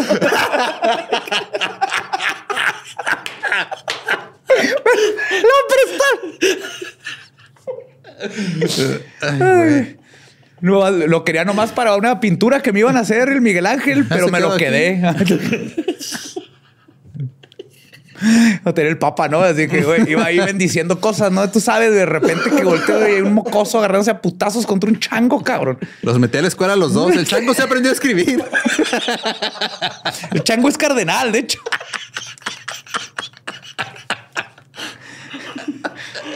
El Papa Bubbles quinto. Es el del Banco Es el papa menos conocido, pero sabemos que existió. Le, le presumía a los embajadores de otros países sobre lo bueno que era en la cama su muchachito. Ay, güey. Y nunca fue secreto que Inocencio dormía con él en el suite papal, güey. Se ponía como chango el güey. Pues cuando murió Julio, el Vaticano tuvo que cambiar las leyes, porque Inocencio, por supuesto, se iba a quedar en poder, en el poder de la iglesia, en lo que este, eh, hacían otro papa, Ok. porque tarda un chingo el proceso. Nada más lo mueve con aluminio. Tarda un huevo, güey. Nunca has hecho papas. ¿ah? Sí.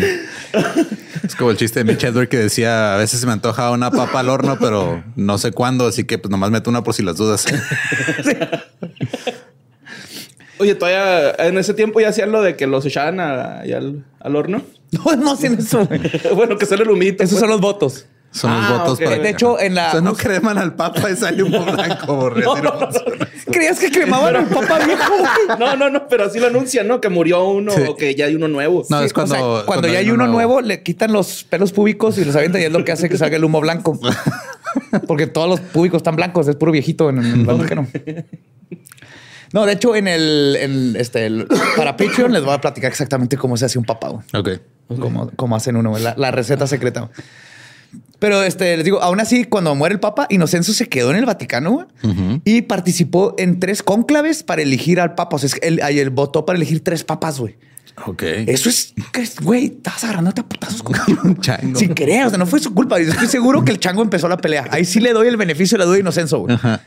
Inocencio iba caminando y el chango lo atacó y terminó eligiendo tres papas. Que Dios trabaja de maneras misteriosas. Sí, güey. Yo sí veía Timothy Chamley de Inocencio, güey. Inocencio. Y Army Hammer del papa. Call me by your name, pero con un chango. y más túnicas. No es de que tenía 63 años el papa, ¿eh? No mames. Y, el, y 14 Inocencio. El niño de Yumanji como chango, güey. No, que sea el de Planet of the Apes o el mismo, este Caesar. César.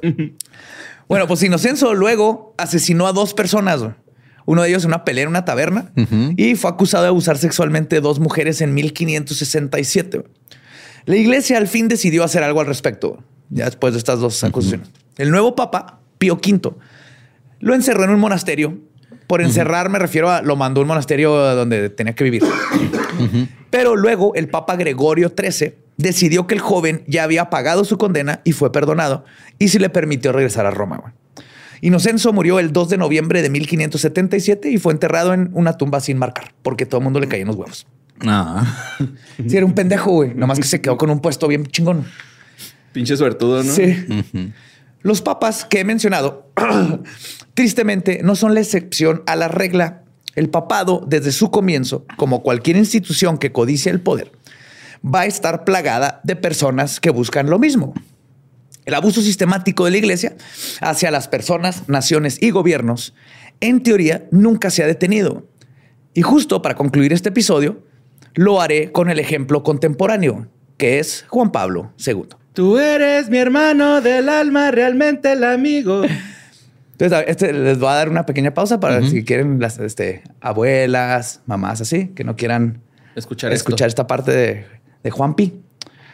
Pues los pecados de Juan II no son abiertamente escandalosos como lo de los papas que mencioné. Ah, Buena negligencia y Sí, sus pecados tienen que ver más con la, la vista gorda. Ajá, inacción, güey. Que a final de cuentas lo hacen por lo menos un cómplice, en lo peor de los casos, un, habital, un habilitador y 100% responsable. Estoy hablando del escándalo más grande que ha visto la iglesia en la era moderna, el abuso sexual sistemático. Lo más irónico de este oscuro secreto de Juan Pados es que fue la misma iglesia la que lo destapó. Verán, cuando se destaparon las décadas y miles de personas abusadas por sacerdotes en los Estados Unidos y luego el mundo, la iglesia reaccionó beatificando a Juan Pablo para intentar desviar la atención de lo que estaba sucediendo. Sí, güey, eso, eso fue un golpe muy bajo, güey. ¿no? Totalmente. O sea, mínimo tienen que pasar cinco años. Tienen que pasar cinco años mínimo de que te moriste y luego tiene, hay todo un proceso porque tienes que hacer tres milagros y hay un desmadre. Ajá. Y les Claro, porque- cambiaron la ley, güey. Sí, porque respetan los años Yes. necesarios para hacer algo. O sea, igual que con todo lo demás sacrosanto, se lo pasan por los huevos y cuando les conviene cambian la ley, güey. Entonces cambiaron la ley. va, No, no, ahora sí se puede hacer santo así al- de- a los dos meses, güey. No importa. chingazo. Ajá. Hicieron mamadas de dónde salieron estos milagros que se inventaron. Todo fue una mamada. güey. Pero el punto es que sí, justo lo hicieron para tratar de quitar la atención. Fue más que obvio para todos. El problema es que cuando vas Una a hacer cortina de humo blanco. Sí, échenle la culpa al muerto. el problema es que cuando vas a hacer santa a una persona, entra en acción el advocati diaboli o el abogado del diablo. Ah, la el aguacate. Advocati. Due lonche con advocati. Bellísimo. Y queso. El abogado del diablo. Aprendí a decir bellísimo, Ajá. que es bello. Sí, bellísimo. Espero aprender otra palabra en otros tres años. Formaggio. Vamos bien. Vespa. Es que vi Luca. ¿Viste Luca? Vi Eh? Luca. Vespa. Vespa. Formaggio está en chido es cuando toca los penes. No sé Ah, no, es frotach. frotach. Frotach. For- Sí, es- formaggio es lo que sale del frotach. Guiño, Simón, guiño. es el quesito. Ajá, Es el quesito, ajá, el cottage cheese que se hace cuando, cuando haces frotach. Cari cheese. El queso cottage viene de frotach. Sí, sí, de ahí lo sacan. Es ¿eh? mecmero así. Es mecmoso. Es mecmero. Sí, hace mucho que no huelo smegma. Aprovecha los que están desayunando. Así un güey a punto de darle un chingazo a su avena, ¿va? es mecmero. Ese nombre se me hace bien chingón, güey. Es Smegma. Smegma, Está bien padre, güey. Bueno, el, el abogado del diablo fue instaurado por el Papa Sixto. MC es mecma. y MC se escupe Smegma. cada vez que... Próximamente en la FMS. Eh, Fue instaurado por el Papa Sixto V en mil con- 1587 güey, y utilizado por primera vez por nada más y nada menos que Leo X. Ah, La función del abogado del diablo es básicamente ser el fiscal en contra de una canonización y va contra el abogado defensor llamado el abogado de Dios. Entonces, básicamente llega el abogado de Dios y dice, aquí están todos los milagros y aquí está todo lo bueno y por qué tiene que ser santo. Y el abogado del diablo tiene que encontrar todo lo sucio y los pecados y comprobar, tratar de comprobar que es falso lo que dice el otro. Si no puede, entonces ya es de que, oh my God, ok, entonces sí, este güey es santo.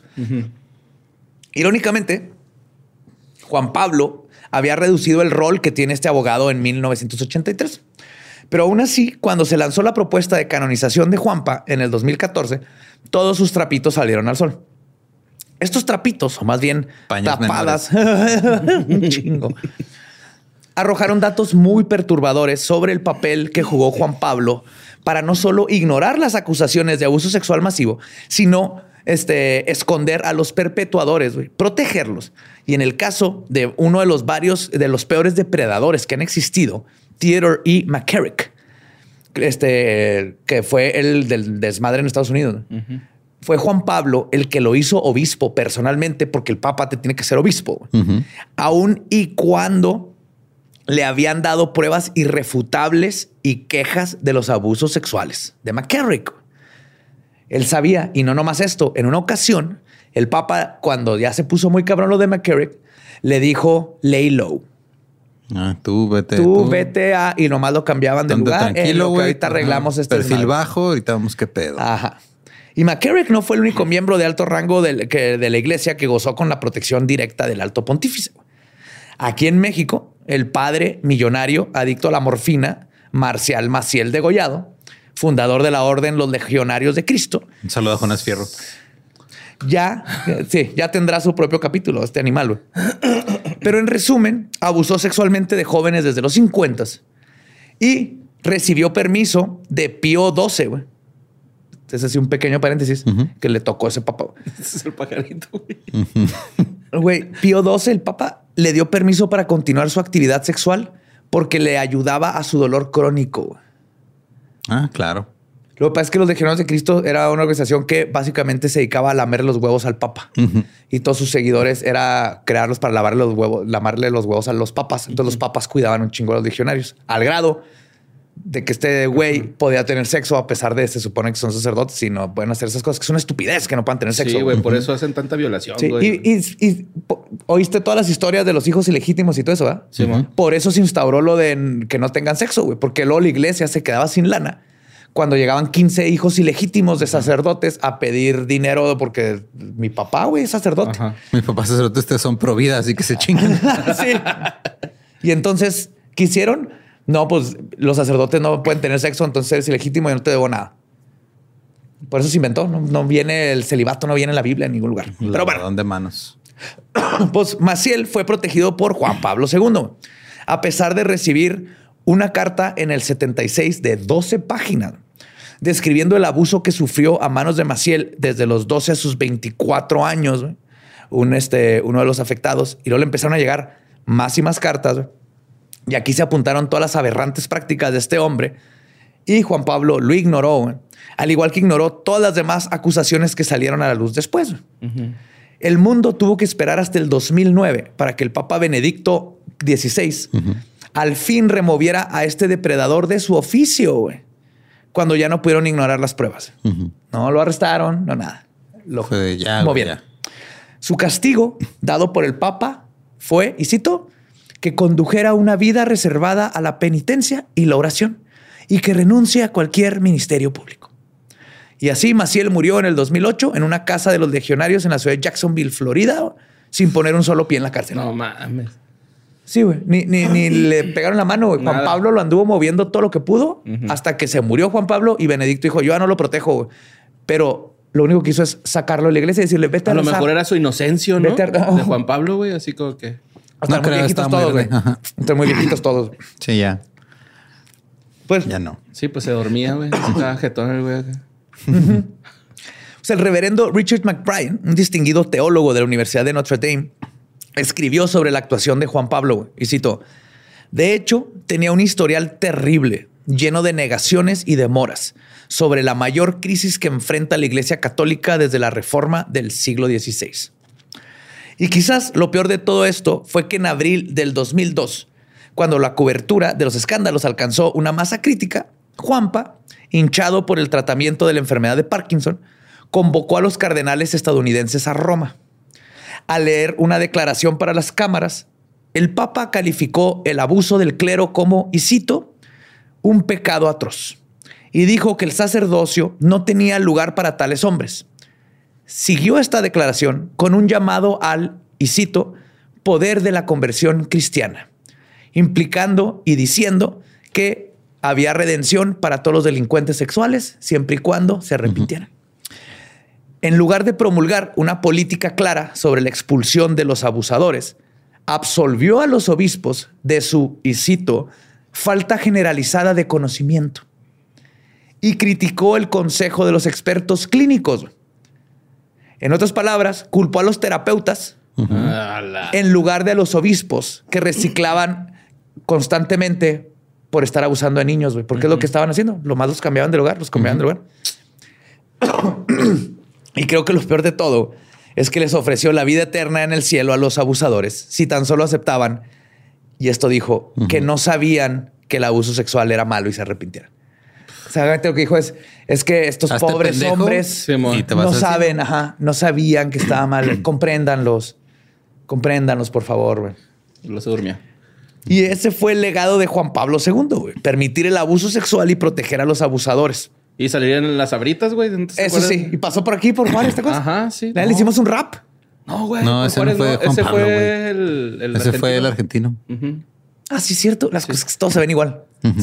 Sí, de hecho, esos son muy parecidos. Sí, yo vi, Menos a- Benedicto. yo vi al Juanpa en el Vaticano. Benedicto se veía diabolicón. la bien, ¿no? Star Wars. Es argentino. Ajá, sí, ándale, güey, villano se ve. Benedicto era es este El Palpatine. alemán. Ajá. Palpatine. Palpatine. De hecho, Benedicto renunció. Porque sabía que era Palpatine. Porque le ofrecieron las nuevas películas de Star Wars. Ajá, sí. Ajá. Vamos, de hecho, aquí lo traigo. Pues decía que este fue el legado de Juan Pablo II, permitir el abuso sexual y proteger a los abusadores. Su suplente, Benedicto XVI, muy probablemente renunció por no poder o no querer lidiar con el escándalo que Juan Pablo dejó cuajarse dentro del clero. Y era esto, y la otra era que al mismo tiempo salió el desmadre del Banco del Vaticano. Ah, sí, sí. Aparte de cárcel y todo, tienen banco. Y el banco, adivina quién, de quién es. De la mafia italiana. Ahí lavan dinero a lo estúpido. Y no le tienen que dar cuentas a nadie porque son su propio país, güey. Ajá. Entonces, Benedicto dijo, fuck you. Es del 3% de todos los papas de los 200, nomás el 3% renunciado. Benedicto fue uno. Cuando vio todo, dijo, esto está de la verga, güey. Yo no voy a ser recordado como el papa que tuvo que arreglar este cagadero. Quiero Pues ser recordado culo. como el Papa Palpatine. Papal. Papaltín. Papaltín. Ah, quiero ser recordado como el que hizo la orgía con 50 tipas y quemó una casa en armadura. güey. Con razón. Quieren tanto volver a acomodar las cosas antes. güey. Sí.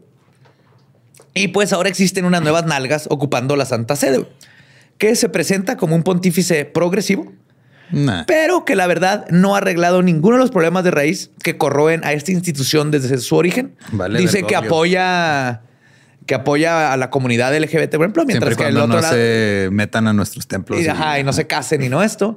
Y dice que amor para todos mientras siguen lo mismo, pero está como que nomás tratando de verse más cool Es que un los- papa que ya tiene un buen community manager. güey. es Ajá, la única sí, no- diferencia. No, seas egoísta. Sí, pero cambios verdaderos no hemos visto. No hemos visto que, que dejen de, cuando te casas, decir el hombre es proveedor y la mujer es este, la que limpia la casa. Todo ese tipo de cosas siguen permeando y va a estar bien difícil cambiarlo, obviamente. Pero eh, pues a ver qué sigue, ¿no? Con el Papa. Están perdiendo un chorro de seguidores los católicos. Es obvio. Después de. Sí, pero todos están yendo con los cristianos. Entonces está igual o peor. Sí, y ese fue nomás eh, algunos de los papas. Hay papas piratas. Sí, un papa pirata. Eh, la papa mujer, antes de que me pregunten, es muy, muy, muy probablemente ficticio. No sucedió. Y el hoyo en la silla donde meten los huevos los papas para que les revisen, Ajá. al parecer también no es, Es para falso. eso. Ajá. Entonces sí, porque sé que me van a preguntar de la papa mujer. También la busqué y me di cuenta de que, ah, what? Es falso. Ok. O por lo menos no hay forma de comprobar que fuera cierto. Pero se, se supone que había una papa mujer hasta que dio a luz y se, se hicieron cuenta. Ajá. Pero no. Qué cosas. Y pues esa fue la sala de la infamia. Qué divertido, güey. Estuvo muy divertido este capítulo. Las víctimas no la pasaron bien, o tal vez Ah, sí. No creo, güey. Este, Nunca la pasan no, bien. nunca No. la pasan bien. Los invitados sí. Pero, ¿qué pasó, Joe? ¿Qué le dijeron a tus papás cuando les mandaron a hablar? Me quedé con la duda así como que el, el José Antonio está acá. Ajá, o sea, está, está hablando de los papas mal. Y mi papá le dijo, pues, es historia. O sea, ¿cuál mal? Ajá. ¿Cuál era? Me dijo, les dijo así nomás, ¿no? De que cuál era la tarea o el... No, pues hacer un ensayo y presentarlo. Pues eso hizo y aquí está el libro y la fuente y todo. Eso es lo único que hizo. Y pues fue más un... Pero fue en primaria, Secu. Secu. Fue más así un, pero es que es, es una iglesia católica y todo. Y luego, esto es historia católica. O sea, Aguántenla así como Ah. han aguantado todas sus víctimas, sí, sí. Y obviamente mi papá me dio el libro, güey. todo lo planeó. Sabía que eso iba a pasar. iba a pasar güey. algún día, ¿no? Y sí, sí, me Y dejaron no te expulsaron ni te suspendieron ni nada. No, no, pues no. no Ni no hacer otra vez el qué. ensayo acá. Qué chido, güey. Qué chido que tu jefe se puso acá. Sí, a huevo. güey. Fiera. Y pues recuerden que a, nosotros sí síganos en arroba leyendas podcast en todos lados. A mí me encuentran como ningún Eduardo. A mí como Mario López Capi. Y a mí me encuentran como el Bad Diablo. Nuestro podcast ha terminado. Podemos irnos a pistear. Esto fue Palabra de Inocenza versus The Monkey.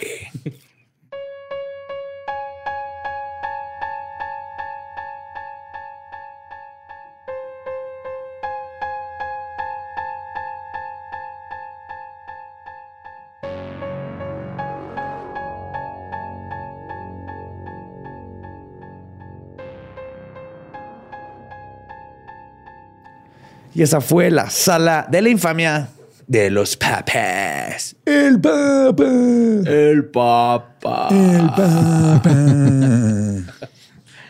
No, pues. Háblele a la camper, se está peleando un chango con inocencia. Nunca superar esa historia. Ay, por favor, ojalá el señor mapache, güey, haga una animación. pinche mapache. Pinche mapache, güey. sí. De los, con los papas, güey. Es que, ¿por qué, güey? ¿Cómo? O sea, Todo el papado ha sido un por qué y cómo. Sí, güey, las orgías. Orgías, asesinatos, serruchar narices, sacar un muerto y ponerlo en juicio y hacer todo el juicio. qué bonito. Qué- Hermoso. Y pues si quieren escuchar más contenido en el que estamos involucrados de alguna manera, recuerden que en Producciones sin Contexto tenemos varios otros podcasts. Yes. También está el Dolop, está el que fue de ellos, están los podcasts de Sam. Próximamente se viene un podcast eh, mío con un amigo sobre música por ahí en junio. Entonces, Y ahí está Escuela. Secreta. Escuela Ah, Secreta ya, ya están todos, ¿no? Te faltan algunos. Faltan dos. Ahorita estoy eh, usando los últimos episodios para contestar preguntas y respuestas. Si tienen alguna pregunta, pónganle ahí hashtag Escuela Secreta te responde en Twitter. Y estoy juntando ya pues, para concluir esta temporada con yo este, tratando de responder todas las dudas que hayan quedado Ok. sobre el- lo existencial y el cosmos y, Ajá. y todas esas cosas imposibles de contestar. Muy bien. Y pues eso es todo por hoy. Sí. We love you.